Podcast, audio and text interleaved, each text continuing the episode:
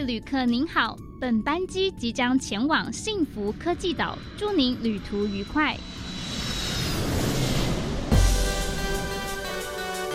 这里有最潮的科技，最有创意的循环经济应用，最先进的再生能源技术。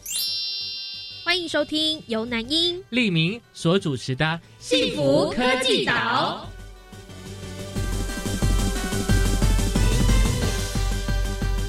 欢迎收听幸福科技岛，大家好，我是李明，大家好，我是南英。今天在我们的主题单元“循环实用岛”里面，我们谈的是衣服、衣料跟纺织。我们很高兴能够邀请到是纺织产业综合研究所检测及验证部李若华组长。组长你好，啊，大家好，我是李若华。那首先呢，因为我们今天立明刚刚有点出说，我们所要谈的主题就是关于这个衣服哦，所以呢，想先请组长帮我们介绍一下，就是说现在目前台湾每年大约有多少件的衣服可能会遭到丢弃或是回收呢？多少件，但是很难算的。嗯，但是有经过一些计划的统计，呃，随着快时尚的。关系可能慢慢的增加到七万吨，大概平均下来六到七万，差不多是这个数量，是以吨数来计的，万吨来计的，对，一年很惊人呢。对台湾来讲是的，是。那这样的一个衣服被丢弃，它会造成一个环境怎么样的污染呢？也不算是丢弃啦，但是民众都会进到旧衣回收箱嘛，对，就是或者是啊清洁队队员，那最后到了旧衣回收商。他们就会做一些呃，是人工的分选、分类的方式。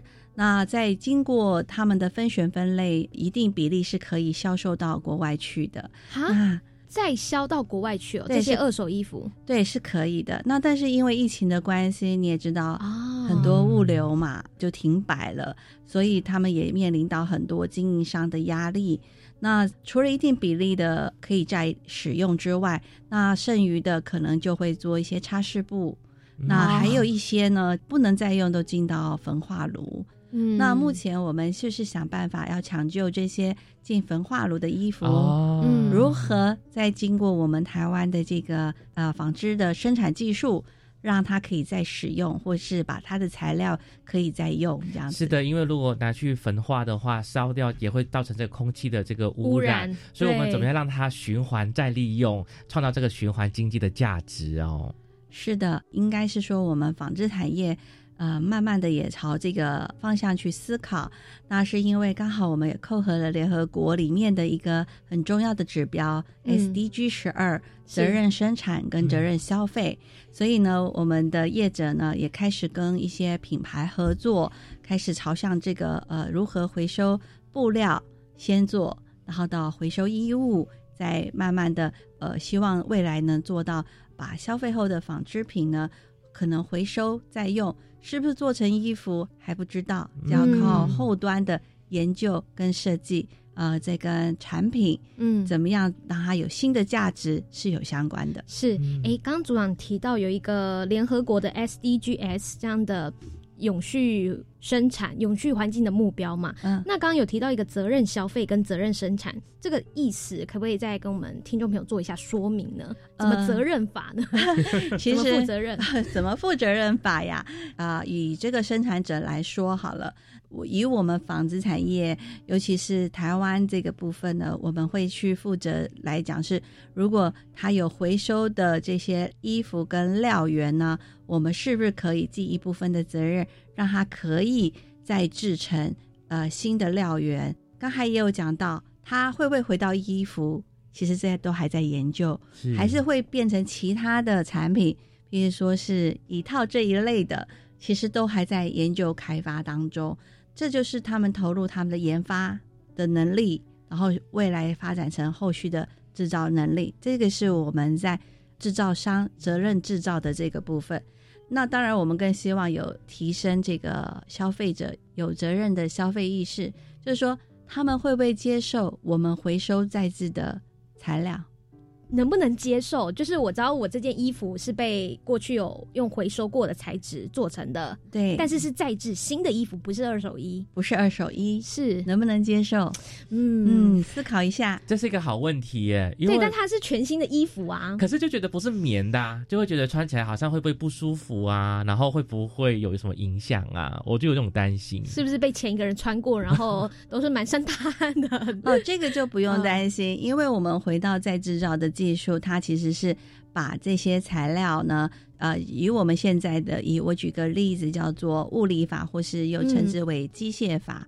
那它是把这个材料呢，经过高温熔融之后，它、哦它会再做成一个粒粒子。如果它可以纺丝的话，它就完全的跟原来的回收的服装形态其实是不一样的。嗯，但是我在把这个纺丝之后，再制成了衣服，这个就是做了一个循环，我们叫做循环再生的概念。哦，所以呢，那这个过程，呃，为什么是想跟分享给各位，是说不用太担心，因为我们的台湾的生产制造商，他跟欧美的国际品牌合作，那他们呢要非常要求说材料的一个安全性。嗯，那所以他们常常会要求我们台湾的生产厂商呢，要符合国际的相关的 ISO、BRUSA 啊，什么立啊 DHC 等等的很多的要求。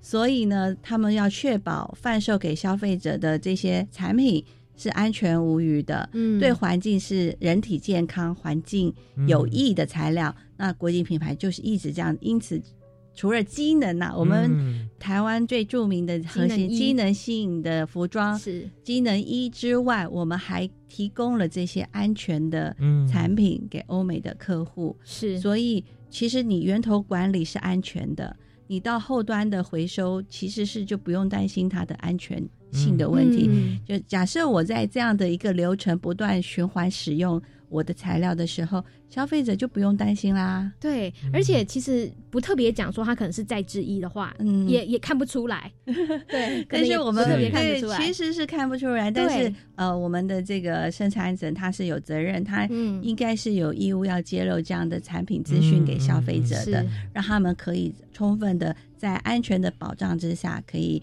有信心的消费。在这边，我大概可以明白的知道说，哎、嗯这个旧衣物的循环再利用的时候，可以分成两端，一个是生产端，对。一个是消费端。对，那我们先谈谈生产端好了，对他们来说，会不会是反而是增加他们的成本，或者是说，嗯。为什么我要那么麻烦，然后我直接就制造新的衣服就好了？是的确，的确，您提的这 立明提的非常好，嗯。就是的确就是在做这个过程当中呢，的确让我们的这个制造商它成本是增加的。嗯那对于一个企业的永续发展，他们来讲，他们其实是很想为地球做一些事情，但是因为也要考量到经营的这个压力，所以他们在投入这个研究是常常是陷入到一个两难的一个是状况。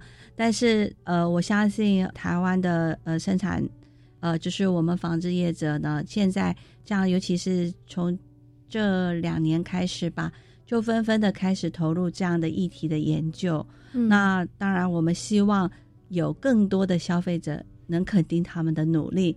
那我曾经在一场会议主持里面，曾发问这个在场来的公，可能有公民团体，嗯可能有生产制造商，也有一般的消费者。我们就问他说：“你们愿不愿意多付一点钱来奖励或是鼓励这些愿意投入的生产制造商？”是。给我的回馈都是正向的，哇，他们愿意的。嗯。那我想这就是呃，像我们有时候嘛会说，我们关灯救地球，关灯一小时。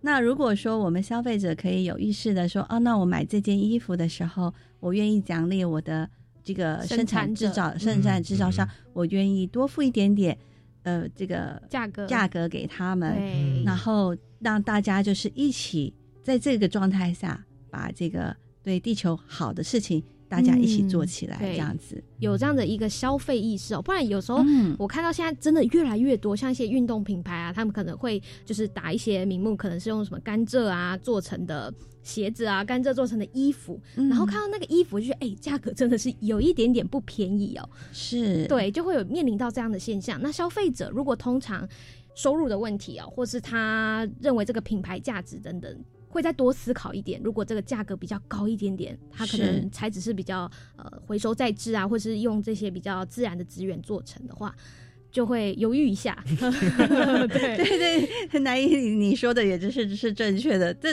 都是一个嗯这个现在发生的事情，是因为的确在做这个再回收、再应用这些很多的技术开发，它的这个负担的成本是嗯高的，对所以也是不得不让这些呃售价是提高很多。我们当然不是鼓励消费者说哦这么高的价格你就去买，我们而是鼓励消费者说你要有意识的买，对。你要选择一个，当你在购买这个衣服、服装的时候，你就会思考：哎，那我后端的回收有没有很容易回收？是的。嗯，还有另外一点就是，它的这个材料对我来讲是，我是不是真的需要这件衣服，是是，而不是过度的一直买，呃，比如说心情不好去买衣服，狂血拼。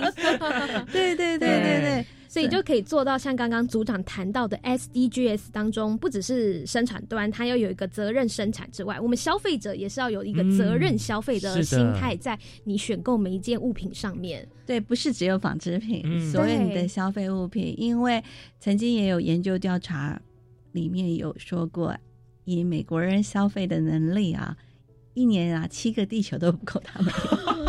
这个这是这是我们听到的调查啦。是，这样的对一个举例真的好吓人哦。对，那七个地球，如果每一哎个国家都都是是这样子子，哇哇，那有几个地球？对对对对 对，这个是我们曾经听过的。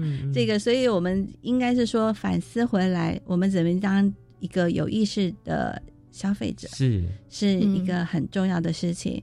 其实，在访谈之前，我也分享到了，就是说，制造商很努力的想要在做这样的回收。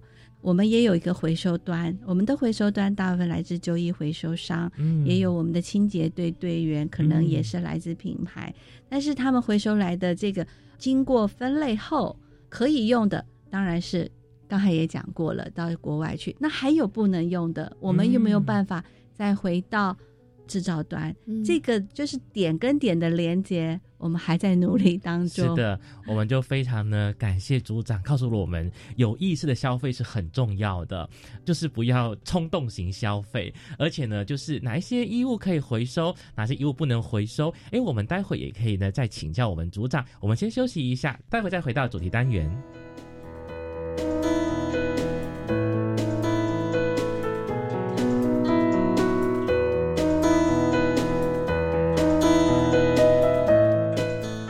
大家好，我是李明。大家好，我是南英，欢迎再次回到我们幸福科技岛的节目。在我们今天主题单元呢，要来深入了解的主题呢，就是旧衣物回收再利用。那今天非常开心邀请到的来宾呢，就是纺织产业综合研究所检测及验证部的李若华组长。组长您好。呃、大家好，我是李若华。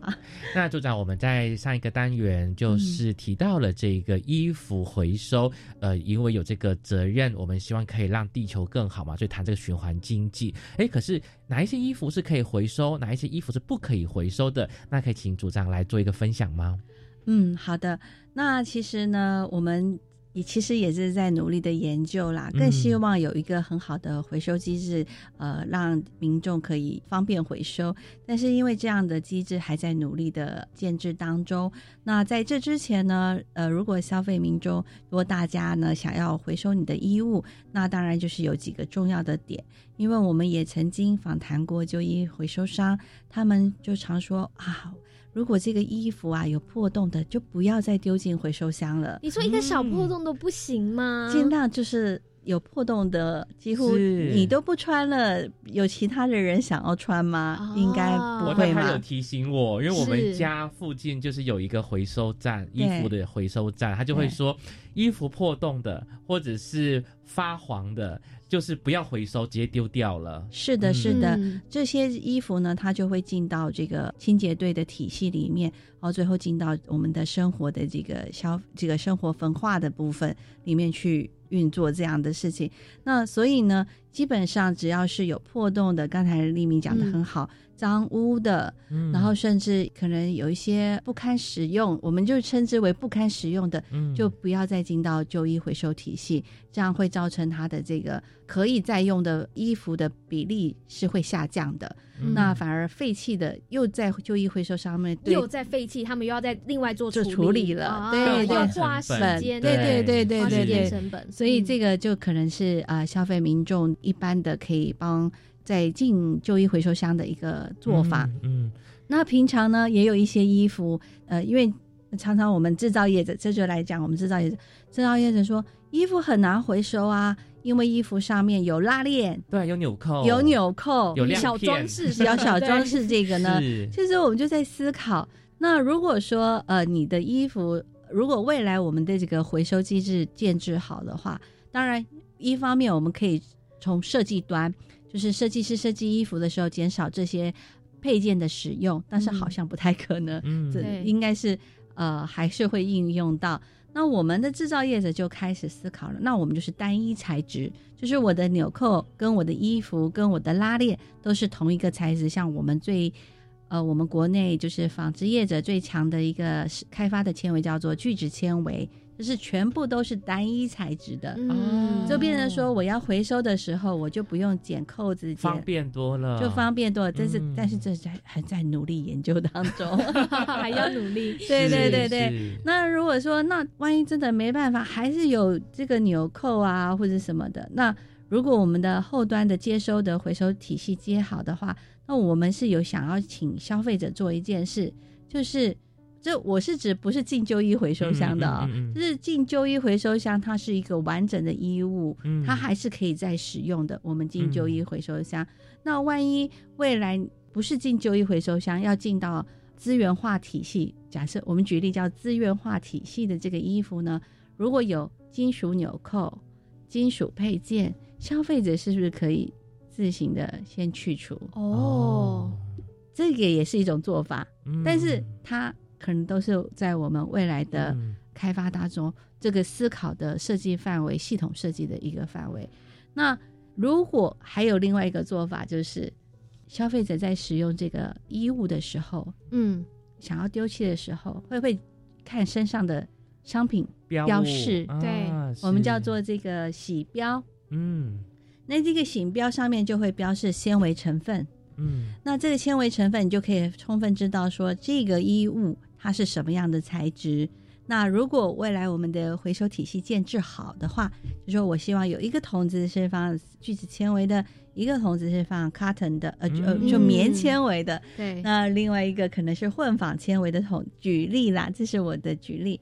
那消费者是不是可以有意识的去做这样的分分类？类，哎，对。就像我们是现在在回收，可能就是有保特瓶、好铁铝罐，嗯。然后对纸类，对，我们的回收是这样做。那有没有可能是衣服的回收方式也是要变成每一项类都分好？细分。对。对，我觉得现在的纸类的细分其实是做的蛮好的，比如说对，比如说大家都知道说订书针要先把它拿开，对。好好棒的嗯举，例，然后呢也会把单色纸跟彩色纸分开，对对对真的会对，哎，你做到那么细做的好分的。细哦，会啊 会啊，不然我老婆会念我哎。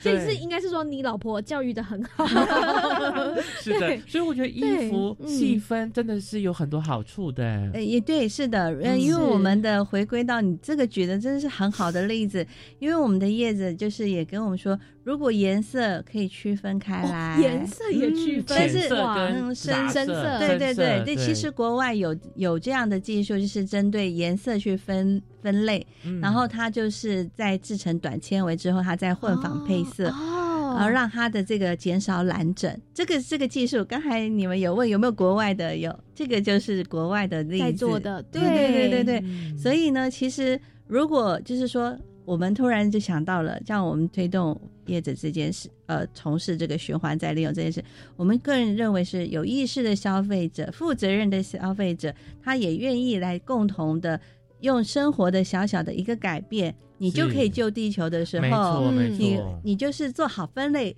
啊、嗯可以，那让我们的到了这个回收体系的时候，它可以容易去区分，然后很区分完毕了，该去聚酯纤维的制造商的就去聚酯纤维，该去棉纤维的制造商就去棉纤维的制造商里面去做制造，那它在整个体系就很容易循环起来，真的这方便很多。对，这个还是一个很好的这个愿景跟想象。对啊，因为现在我们一般看到那个旧衣回收箱都是一个很大的箱子在那边嘛，那嗯民众就是也真的搞不清楚这个衣服的材质是什么，反正就是哎、觉得好像可以丢进去，要换季了就哎、都丢进去，不会再穿的衣服。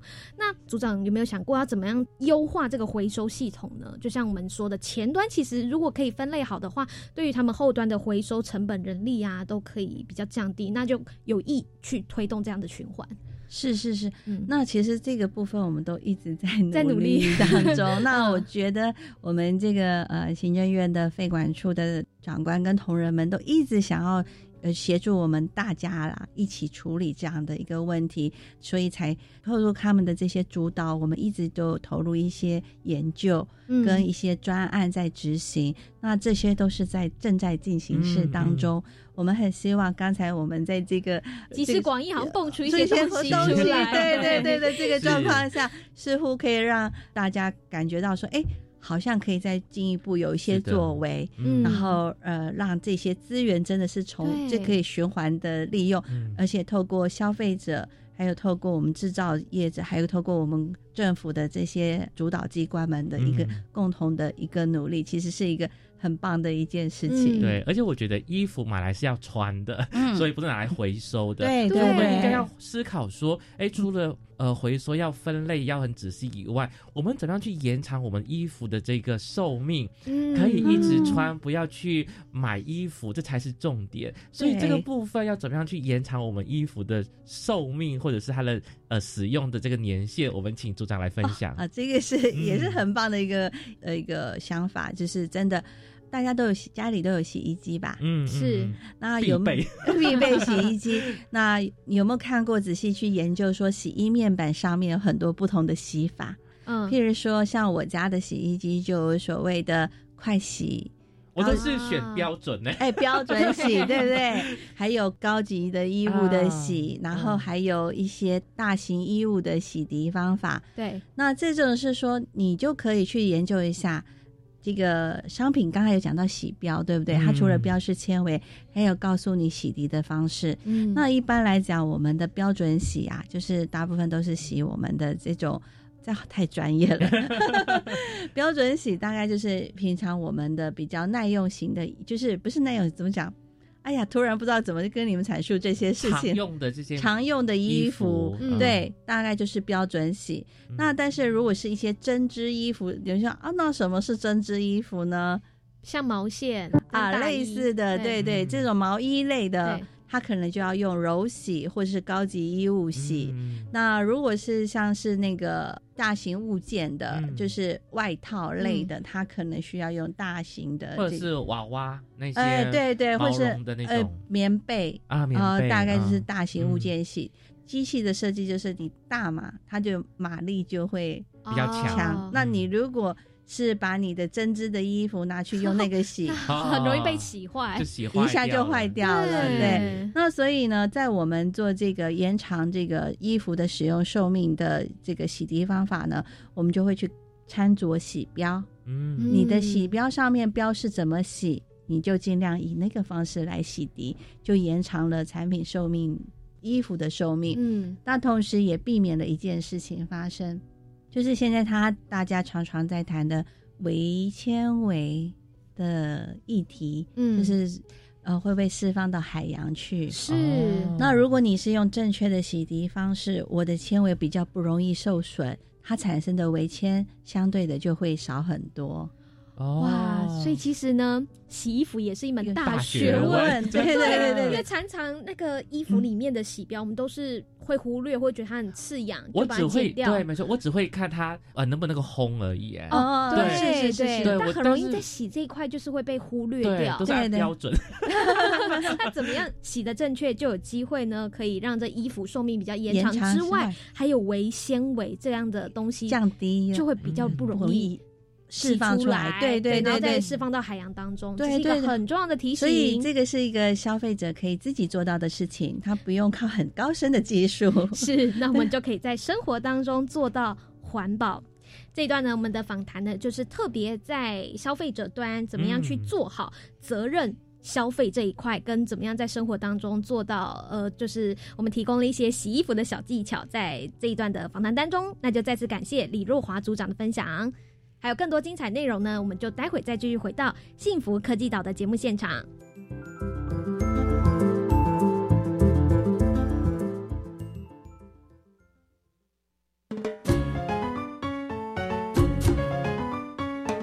生活处处有科学，人人都是科学人。我是曾志郎，我是燕子。科学可以很人文，可以很动人，可以很美丽又浪漫。每个月第一和第三个星期四上午十一点五分到十二点，教育电台邀您一同品味科学的万种风情。欢迎收听，人人都是科学人。我是属于哪一颗星球呢？交流星球或创意星球呢？还是科技星球呢？到梦想银河技能直多星常设展，就可以测出自己所属的星球。透过展览与体验活动，可以发现自己就是那颗最闪耀的巨星，也可以以此作为未来选择科系的参考。在国立公共资讯图书馆，即日起展到十二月二十六号。我要参加。以上广告是由教育部提供。哟！聪明用电不藏私，节电招式教给你。冷气二六到二八，搭配滤网固定洗，老旧家电旧换新，认明标示最放心，守住荷包最开心。哟哟，聪明用电好习惯，随手关灯一指按，待机电器定时关，冰箱储藏八分满，做好做满 Number One。更多节能小配博，请上节约能源园区网站查询。Let's go！以上广告由经济部能源局提供。Jawai-jawai, amapolat, dagang kemasikat di Jakuravu, Gulele。大家好，我是来自台东的胡代明，这里是教育电台。那罗哇那咿呀那呀哦哎呀，那是你呀鲁玛的呀恩哦，朋友们就爱教育电台。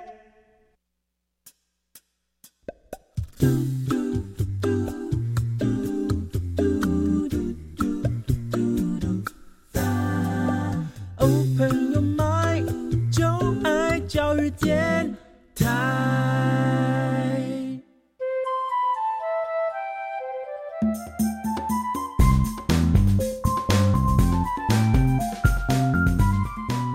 大家好，我是李明。大家好，我是南英。在我们今天幸福科技岛的节目当中呢，非常开心邀请到的来宾呢，就是纺织产业综合研究所检测及验证部的李若华组长，来我们分享旧衣物回收再利用的相关主题哦。欢迎组长，大家好，我是李若华。那组长在我们的主题单元呢，就跟我们讲过了这个回收衣物，呃，要懂得去分类，这很重要的，而且最好就是能够做到细分。另外就是说，衣服是拿来穿的，我们要去延长它的这个寿命，就是要看它的洗标，好好的去把衣服去整理，这样子的话，我们衣服才能穿得更久哦。那那我们就请组长来简略介绍单位的性质。嗯，好，呃，我们的纺织所呢，呃，或者说是纺中所都可以的。我们主要是这个财团法人，那我们法人的这个部分呢，都会协助我们的呃纺织业者去做他们的这个纺织技术的升级。那我们从事大部分都是一些研究跟开发。那在我们所内呢，员工大概人研究人员的数目大概有四百多人，这么多人，对对对，是台湾在研究纺织相关的这个问题啊，材质的一个很主要的主力单位。啊，是的，是的，是的，没错。那像我们大概就是有原料部，也有产品部，然后还有制成部，还有这个呃，我们检验部，我们就简称检验部。当然，我们还有这个产服部。那采服部的重点是在做这些纺织的知识的传递，嗯，那我们还有个云林分部，那他们也是在做呃相关的这个中南部的这个纺织业者的呃研究开发的一些辅导，那主要有这些部门，那这些部门呢都在呃我们纺织产业扮演很重要的角色，对，那我相信在未来推动循环经济的这些议题或是资源循环的部分。他们也都扮演很重要的一个研究跟辅导的一个工作，这样子担任这些工作。嗯，对，你们大会着重的面向就是生产比较技术型的开发吗？对，大概都是以制造我们产业上中下游，从这个原料到纺纱织造，甚至染整、后加工等等的这些技术呢，我们大概都会有不同的部门功能去做分担、跟研究、跟开发。哦，我们还有一些基盘式的同仁呢，他们更对于一些这个呃纺织创新技术的先导型的研究，他们就是充分投入在这个方面的。哇，所以组长也听起来好忙哦，同仁们很忙。是 是，那就你们的呃检验部来说好了，那在这个循环经济的旧衣物这边，你们大概会做哪一些工作呢？对，因为这其实其实这个循环经济里面呢，在政府政策里面是很重要的一个呃市政的一个重要的项目嘛。嗯，那其实我们也有看到他们的一些呃市政的一个方向，譬如说鼓励。业者从事二次料的这一些生产，嗯，呃，鼓励他们投入生产。那我们现在就很积极在在做这件事情。那生产之后，我们还要做什么事情呢？就是二次料的市场管理。那就是刚才有讲到说，哎，民众可不可以接受这样的二次料的这个，就是我们所谓再生啊、循环再利用的这些材料的开发出来的衣物？那如果我能去确保它所有的制造流程。还有它的生产跟它的来源都是可以信赖的。那这件工作该谁做呢？那就是我目前正在努力推动的一个部分。那我们运用了国际的标准，然后去做这个生产制造的产品的这些原料转换之间的查验跟查核。那是我们目前很主力的工作之一，所以查核通过会有一些专门的一个 logo 一个标章。那应该是说会发证书，嗯，对对。那也就是说，厂商供应链之间上中下游，它在这样的材料转换的过程中，我们都可以去溯源追溯它，这样子。对，这是努力的。哇，很谢谢你帮消费者把关呢，所以消费者看到这个证书，表示说这衣物都是经过检验合格的。应应该是说它的品质跟它的来源是都有被确认过的。是，不过我们消费者应该不太容易看到证书吧？啊，对，如果在大卖场，对，应该不太会知道哇，这个证书来源是，所以这件衣服是怎么样？所以我们也在目前也在努力开发一个机制或是一个系统，那希望能把一些资讯可以揭露给消费者。那这个是需要一个全面性的系统性思维，它不是单点投入，所以它必须。再给我们一些些时间吧，毕竟这是一个很庞大的，我们呃每天都要穿衣服嘛。那不管是快时尚或是在衣服产业当中，都是有呃很多的贩售点啊，所以这其实是一个很大的产业链呐。是，那我们也希望是说，当民众都能接受这些啊再生、循环再利用的物料衣物的使用的时候呢，这些机制其实就可以慢慢退场了，因为已经是大家。众所皆知的，那他也知道哪里可以取得到资讯，哪里可以知道说哦，我的来源是正确的。但是这个部分都还后背后，不是我们单纯讲的这么简单，它背后还有很多技术要支援的。对，譬如说是一些呃云端资源的管理系统等等的导入。那这些都是智慧型的一些，就譬如说，我就跟我的合作伙伴是在那个工研院绿能所的合作伙伴说，请你帮我们协助我们做一个开发系统吗？开发一个验证资讯云吧。我想要把这些资讯都能有效的一个管理，可这都是我们。很努力的方向，对对对，就是有个 公开，然后有个资料平台可以查询，甚至更方便的是，我们可以手机然后扫描 Q R code，我们就可以知道这个衣服的来源。对，这是我们努力的些。那我们其实也有一些业者啊，呃，他们已经投入这样子，在寝具的业者，他们是做羽绒的，他们已经开始在做这样的一个呃 business 的一个思考跟概念的导入。其实他，我觉得他们还蛮。呃，让我们看到有可以 demo 的案例，是，对对。所以，像纺织产业，这不是我们过去认为那种很传统的产业哦，它其实还有结合一些比较呃科技化，像刚刚立明说的 QR code 啊，或者是组长说的云端，让我们消费者虽然说你现在看到已经是一个成衣了，嗯，就知道它过去的那种溯源的感觉，就是它它生产者，就是履历，对对对生产履历，对。对对，讲的好，就是很我们我们期待有这一天，嗯。就是所以我也是想要跨领域的学习，因为我知道农产品的生产履历的溯源机制嗯。做得非常很好好，对。所以我们觉得我们也可以值得来借鉴，是啊。对对，嗯。所以衣服穿在身上嘛，嗯。会接触到皮肤。对对对，所以其实台湾的好处，因为我们曾经有请国外的一些呃专门在做循环经济的顾问的专家帮我们来盘查我们台湾的一个纺织产业的现况、物质流的现况，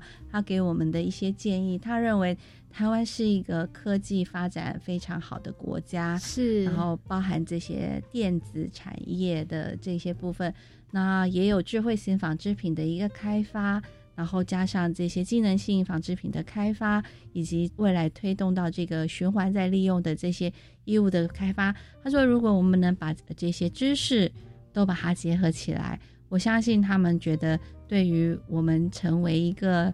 循环经济的岛，摇篮岛的摇篮的岛，嗯甚至都可以做一个全球典范啊！对，诚如我们节目的标题对哦，幸福科技岛岛是科技岛，但是通常我们就是享受这样子高便利的幸福呃的科技生活，同时呢，就是非常幸福的。嗯，没错这感觉很好。对，而且我觉得民众的接受度一定要有这个观念哦，比如说在循环利用的衣物、这个概念，可能需要推广。那不知道说贵单位会办哪些活动，然后让民众参与，然后可以更多了解这方面的这些资讯呢？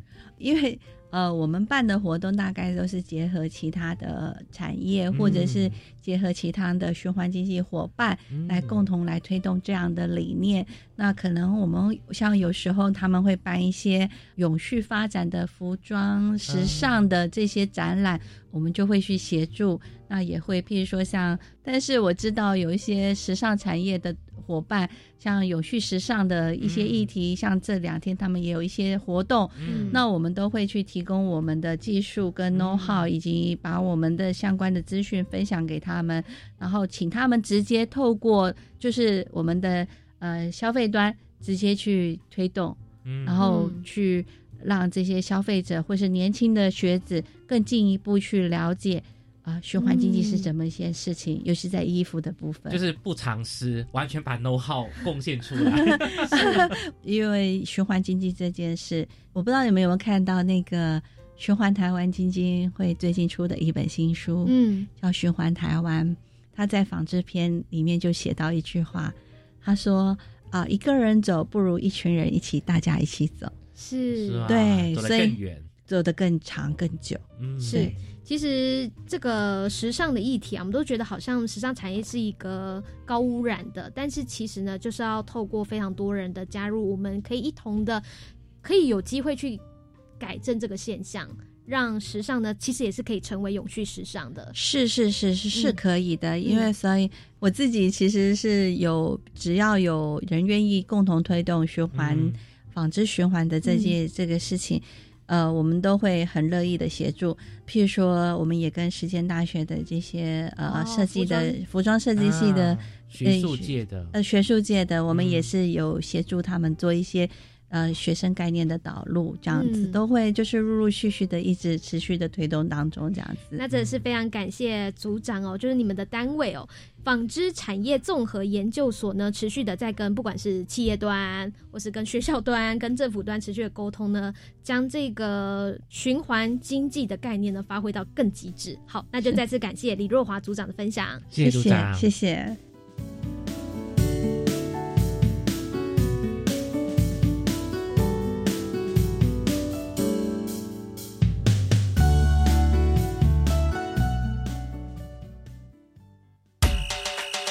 请你跟我这样做，我会跟你这样做。欢迎加入循环示范岛。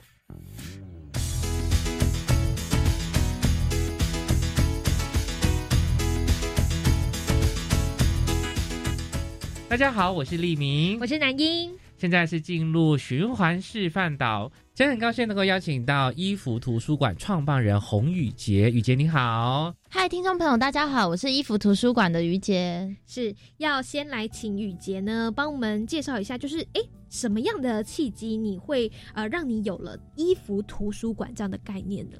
其实衣服图书馆的话，想要解决的是台湾一年其实有超过两亿件以上的衣服丢进旧衣回收箱，然后其实里面有超过六十 percent 以上是被烧掉的。对，因为在我们现在进行的这个小单元能源 DIY 岛当中呢，大家开始邀请到的是风车达人陈永峰先生，没有办法接住这么大量的衣服，所以很多慈善机构其实也慢慢不收衣服了嘛。那越来越多的旧衣。既不能出口，然后又没有办法呃好好交到下一个人手上，它就会成为一个需要被解决的问题。对，那这也是衣服图书馆的目的。衣服图书馆就是希望透过不管是实体共享衣柜，或者是换衣的活动，或我们现在有的换衣 APP，去让换衣这件事情变成一种生活的日常。那时候会开始做衣服图书馆，是我在大三的时候。对，然后我自己是大一到大四，其实都是穿我室友们的衣服。好，你从以前就是这样子？我还以为你是想买衣服，没有没有没有没有，发现衣橱里衣服太多，所以想要借出去。为什么妈妈给的零用钱不够多 啊？没有没有没有，因为呃，我自己是从高中以后啦，就是自己赚所有的学费跟生活费。那大利哦！在大学的话，也是拿就是奖学金，然后还有自己在外面教教课，就是对家教的一些费用这样。那我自己的三个。室友有两个吧，至少都可以开一间衣服店，就是他们的那个 但摆在宿舍的牛仔裤可以有三十八件啊！对，然后有一个才多大？对，宿舍才多大？他会跟我说，他们他自己说的，他算给我们的。对，他会说他在高雄更多。然后另一个室友的话，他也有。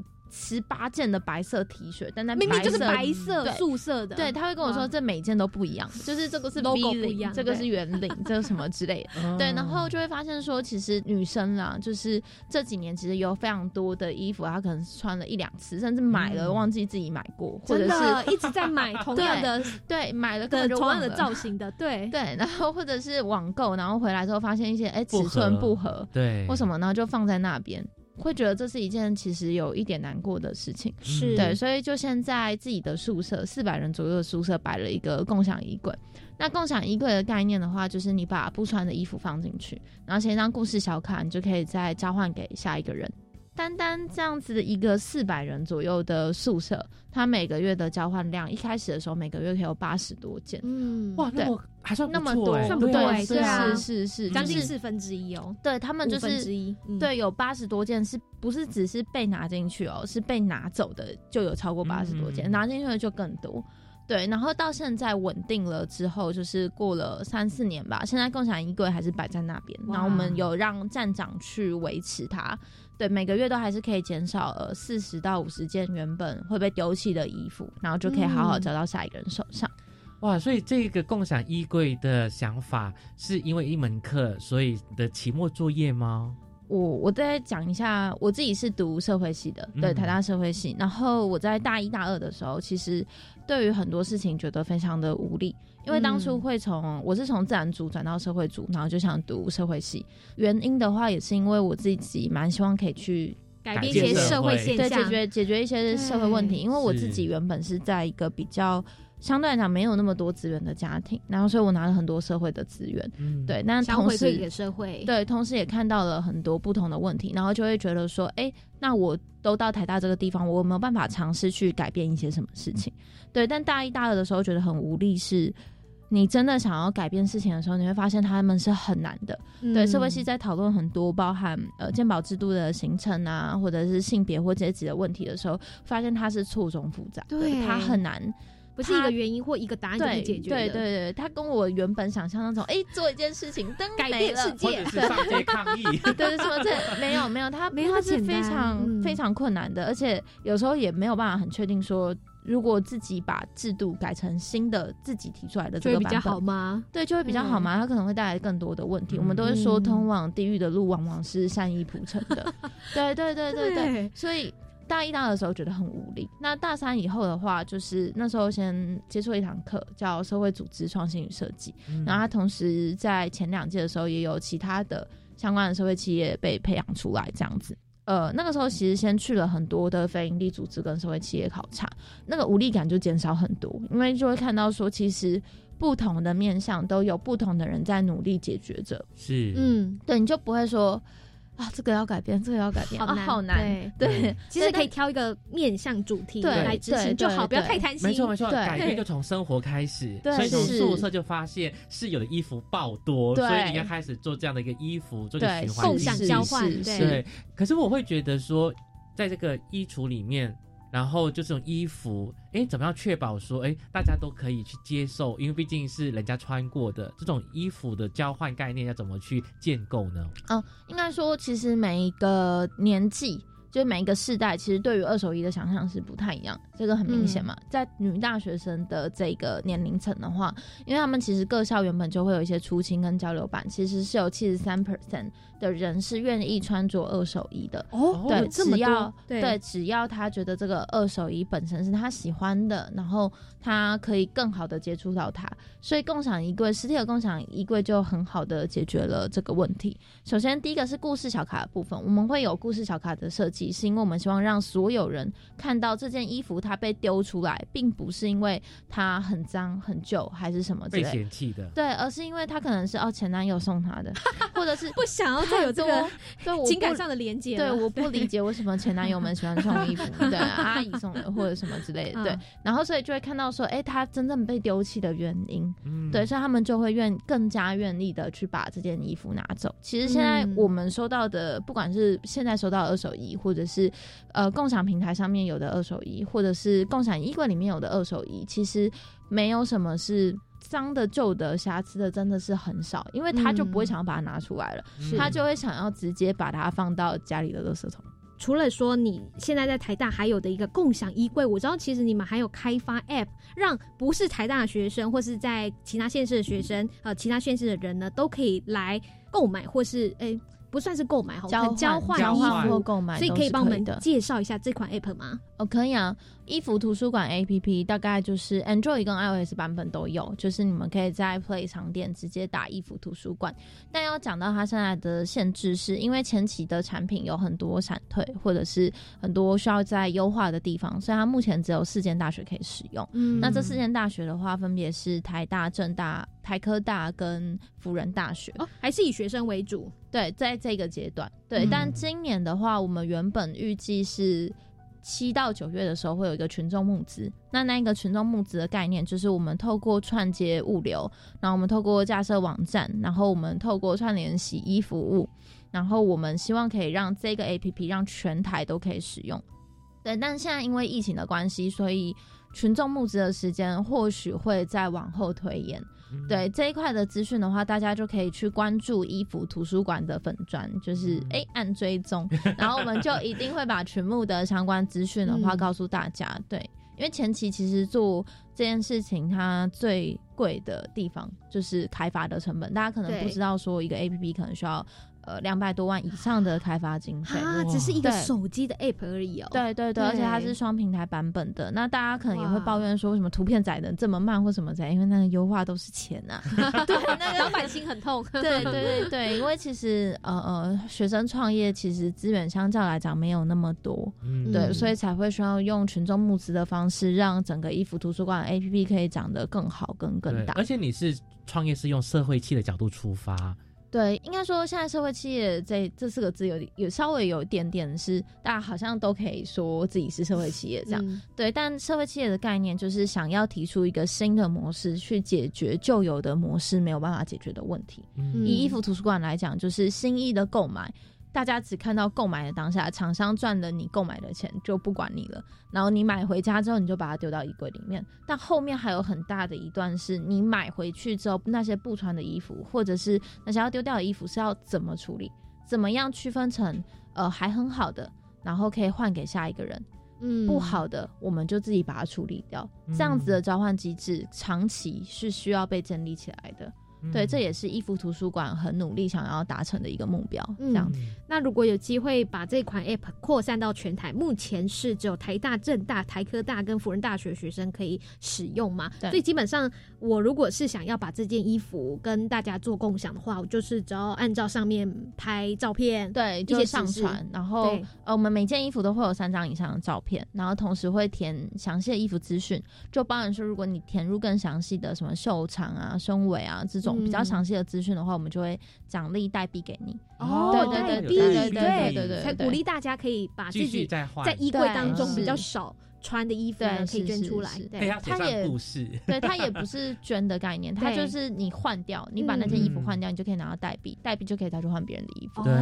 对。所以你有不穿的衣服你就可以免费换到别人好几千件在衣服图书馆好几千件在衣服图书馆里面的衣服你就可以挑对，但它还需要很多的努力，才可以建构的更是一个适合大家使用的 APP。对，它现在还有很多需要优化的地方。那我也知道我们的呃粉丝一直很长期在等待我们优化完它，但。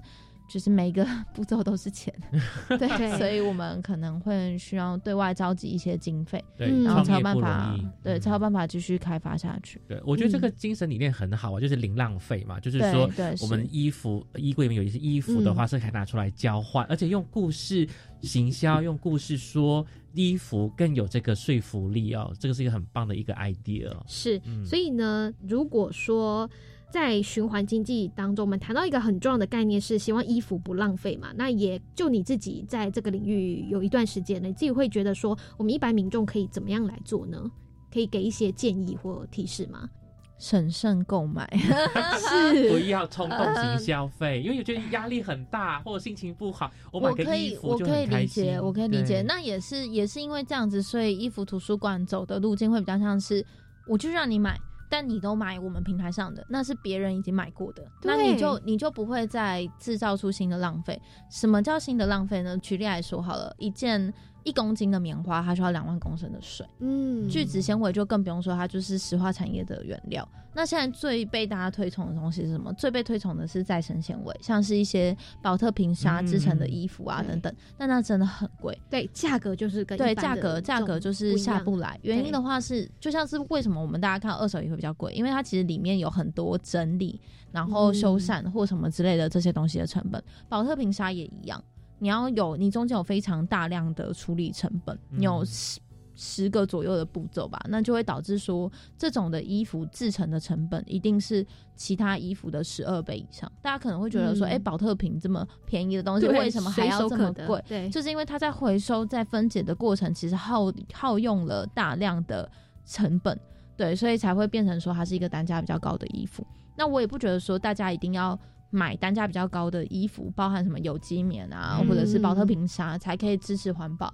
如果不想要买，那就审慎购买；如果想要买，那或许衣服图书馆可以是你的一个选择。在我们做的更好之后，我绝对不会要求大家，呃，我们现在还还不够好，然后就来使用我们的产品。但在我们做的够好之后，可不可以在考虑新衣之前，先考虑换别人的衣服，或先考虑买别人的衣服？可不可以在自己买了很多衣服之后，先想着好好的处理它，而不是最方便的全部都丢到垃圾桶？嗯，对我们怎么方便都不会比丢到垃圾桶方便。是对，但就是需要大家一起重视这个价值跟努力这样子。那走到现在，其实衣服图书馆成立多久时间呢？嗯，大概是三年，公司真的成立是一年左右。对，其实还是一个蛮新的企业品牌，对对 是还在还在努力的阶段。那接下来你们对于这个可能现在快时尚嘛，就是呃衣服出的很快，出的很多，大家有很多选择，但是往往就会演变成一种浪费的局面。那你们怎么可以从衣服图书馆来出发，然后有一些新的规划嘛？除了刚刚有提到的募资这一部分的。想法之外，那另外还有什么呢？啊，我们其实蛮希望说，除了女装的部分，长期也可以发展到童装。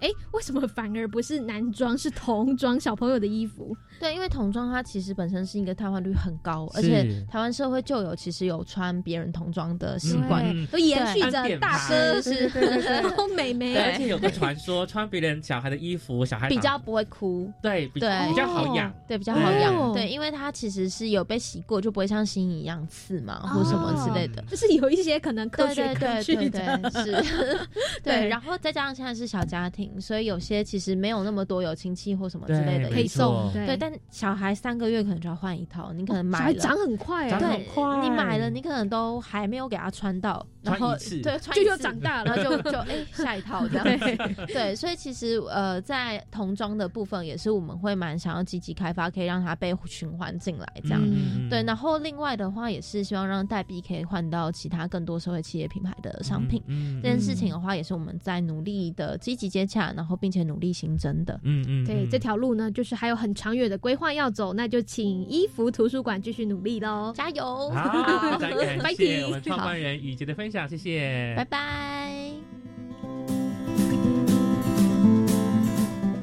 好，节目就快到了尾声了，那记得下周日十一点零五分准时收听我们的幸福科技岛，再见，拜拜。